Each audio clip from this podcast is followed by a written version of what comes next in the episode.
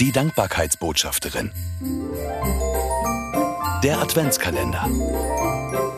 Mit Sabine Langenbach.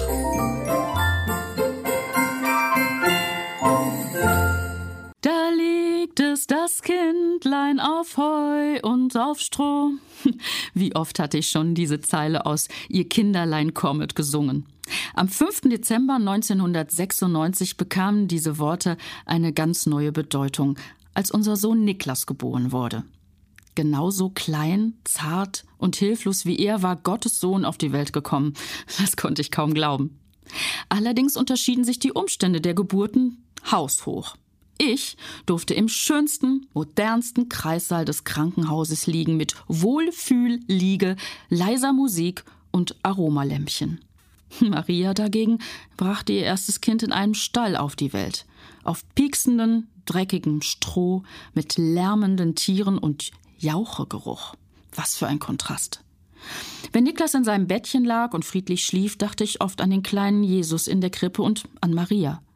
Was ihr wohl durch den Kopf gegangen ist, als sie, fast noch Teenager, ihren ersten Sohn betrachtete? Sie hatte die Zusage von Gott bekommen, dass sie den Messias zur Welt bringen würde. Daran hatte sie sich während der ganzen Zeit der Schwangerschaft festgehalten. Aber ob sie mit diesem Start gerechnet hatte? Oder war ihr das ganz egal, weil die Erleichterung, die Geburt hinter sich zu haben und die Freude über das Kind so groß waren, dass alles andere in den Hintergrund treten musste? Maria war eine ganz normale Frau. Deshalb wird sie gefühlt haben, wie alle Frauen in dieser Situation. Die Liebe zu ihrem Baby war für sie wichtiger als der zugige Stall, das stinkende Stroh und die summenden Fliegen. Wenn ich damals Niklas in der Nacht stillte, wanderten meine Gedanken oft zu der Frage, warum Gott das überhaupt so eingefädelt hatte mit der Geburt von Jesus. Das war doch alles ziemlich verrückt. Genau. Gott war, Gott ist verrückt. Verrückt vor Liebe.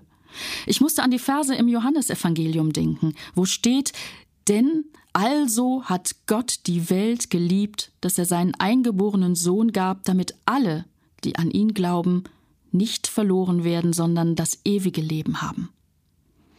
Wie bombastisch groß musste Gottes Liebe gewesen sein, dass er seinen Sohn als hilfloses Baby in diese harte, raue, unfreundliche Welt schickte. Ich hätte meinen Sohn damals für nichts in der Welt hergegeben und heute natürlich auch nicht. Aber Gott hat es getan. Unser Sohn ist mittlerweile ein junger Mann. Viele Erinnerungen von den ersten Monaten sind verblasst.